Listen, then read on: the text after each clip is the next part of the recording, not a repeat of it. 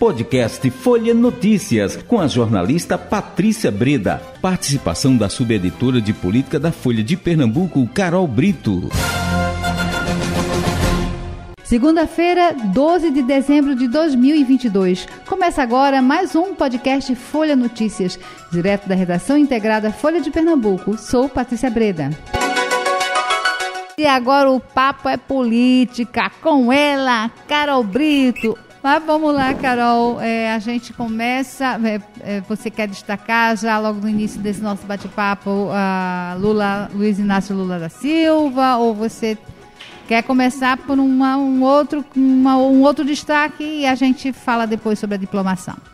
Não, Patrícia, eu quero falar sobre a diplomação mesmo, porque realmente é o fato do dia, né? Uhum. É, você falou aí desse número cabalístico, né? Eu acho que para quem é petista, aqueles mais otimistas devem achar, inclusive, que isso aí pode até atrair sorte, né, para o governo eleito, né? Sim. Vamos ver então.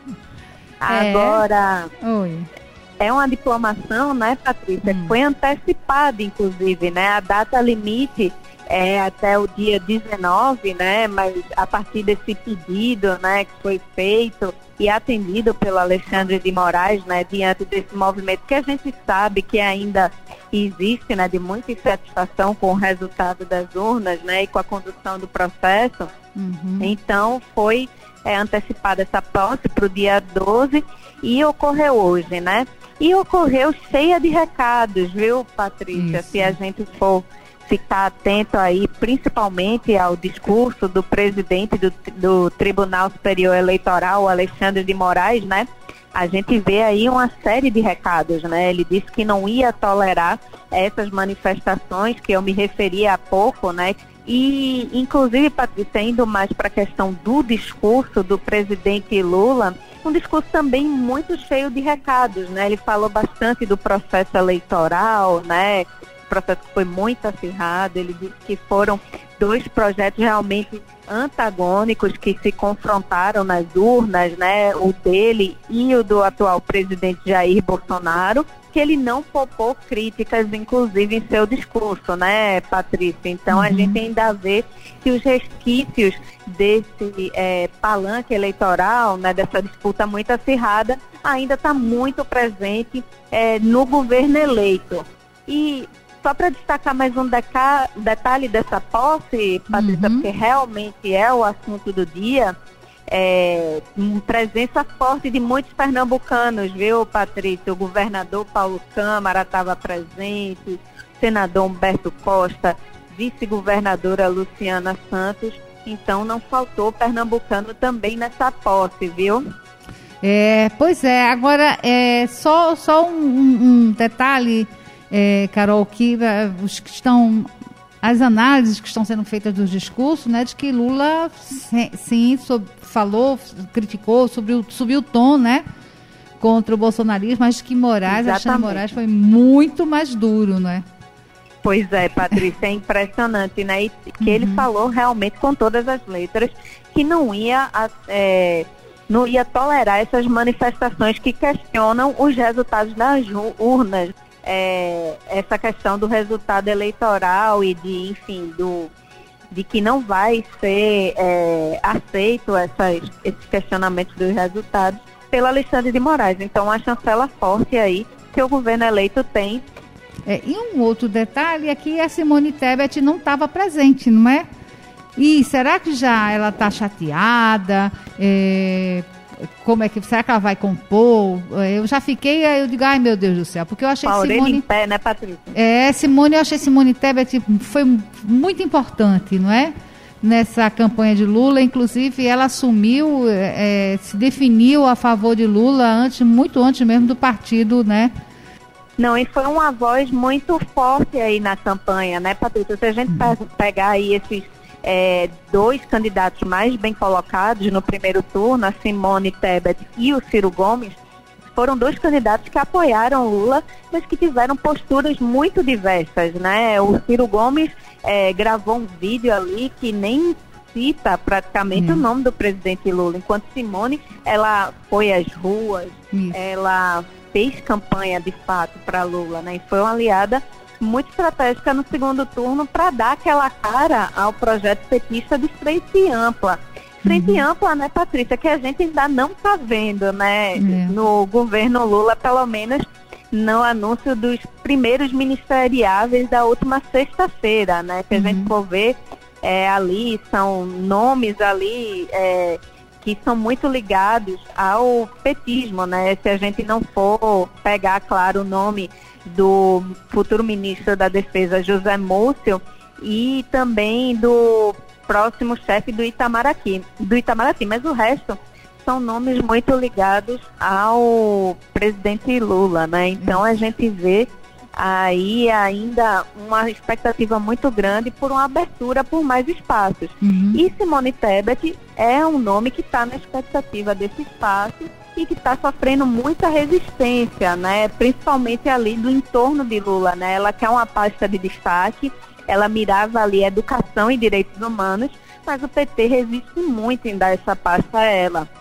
Então, de repente, tem aí alguns é, resquícios desse estremecimento dos bastidores é, afetando aí essa relação. Mas vamos Isso. ver, né? Vamos ver aí nos próximos dias, há uma expectativa uhum que essa próxima leva de ministros de Lula, é, Patrícia, seja bastante é, priorizada a presença de mulheres, né? A gente vê aí nomes como a cantora Margarete Menezes, né, uhum. que teria aceitado o convite para ser ministra da Cultura, e é uma expectativa de que também é, Simone Tebet, Marina Silva também apareçam nessa leva, né? Então estamos aí na expectativa de quais serão esses próximos movimentos realmente, Patrícia. Isso. Eu já fico, né? Ai, meu Deus, o que está acontecendo aí? Mas, Por... Patrícia, compromisso, qual seria o compromisso mais importante que a Simone Tebet teria além da posse do presidente eleito Lula, né? Só se fosse uhum. realmente uma emergência emocional, né? Uma, uma emergência pessoal, né? É, claro, mas é, vamos, vamos, vamos esperar. Eu, eu fico logo é, preocupada, porque eu acho é, que ela, ela merece estar aí nesse, nesse governo e numa, numa posição é, que seja que ela ache importante, não é? é bom, mas vamos seguindo, vamos lá. É, que, que mais você está querendo destacar para a gente, ô Carol? Assim, eu queria justamente destacar isso, que há uma expectativa muito grande é, dos próximos ministeriais de Lula, né? Uhum. E principalmente ah, de, que sejam contemplados os partidos políticos nessa leva, né? Uhum. E um desses partidos é o PSB, né? Que é o partido do governador Paulo Câmara e do prefeito do Recife, João Campos, né? O partido queria o Ministério das Cidades, só que aí há uma resistência forte nos bastidores, Patrícia, uhum. de dar esse espaço para o PSB, que elegeu apenas 14 deputados federais. Então, há aí um pouco da disputa. O PT queria que o PSB ficasse ali com a pasta com menos força. É, se fala bastante do Ministério é, de Ciência e Tecnologia, né? Mas é, Simone Tebet, Patrícia, aparentemente não é a única insatisfeita com essa construção aí que está sendo feita nos bastidores uhum. é, da equipe de Lula, veio. Então isso ainda vai render bastante durante a semana. A expectativa é que ele avance nas conversas com esses partidos e que isso possa aí render bastante é, nessa relação com os aliados, viu? Pois é, e aí, ô, ô, Carol, vamos, vamos ver. Eu já eu começo a ficar meio assim, sabe, meio nervosa. Digo, ai meu Deus, para não, para que esse governo já, já são tantos os desafios que vêm por aí, não é? Ai, que venha uma, uma, uma com mais união, né? Que seja essa, esse, esse primeiro momento aí que todos entrem mesmo assim com foco em melhorar a situação do Brasil, né, Carol? E aí você eu já estou nervosa, tá? Porque eu fui falar que elas estão, vai ver que Simone não pôde ir. Você disse, mas Patrícia, qual seria? Aí eu digo, ai meu Deus do céu. Fiquei mais nervosa ainda com essa história, Carol Brito.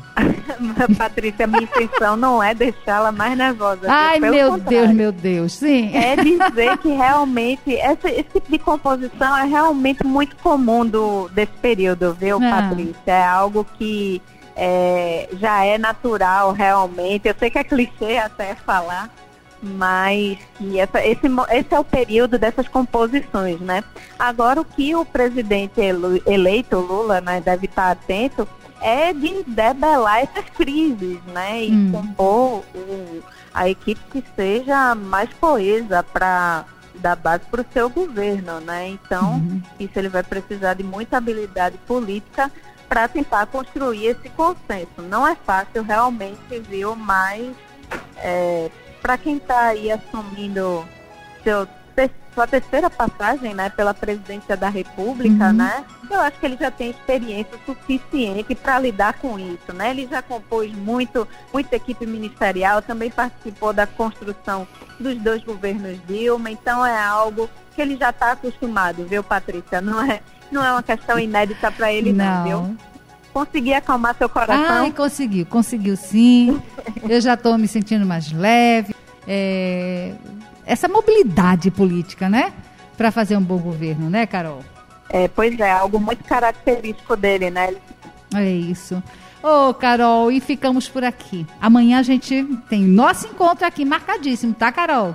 Pois é, Patrícia, já estou ansiosa já para nossa próxima conversa e trazer mais novidades aqui para os ouvintes da Rádio Folha. Eita, Carol, até amanhã. Até amanhã, viu? Chegamos ao fim de mais um podcast Folha Notícias. Perdeu alguma edição ou quer ouvir de novo? É só baixar os aplicativos SoundCloud, Spotify e Deezer e buscar pelo canal Podcasts Folha de Pernambuco.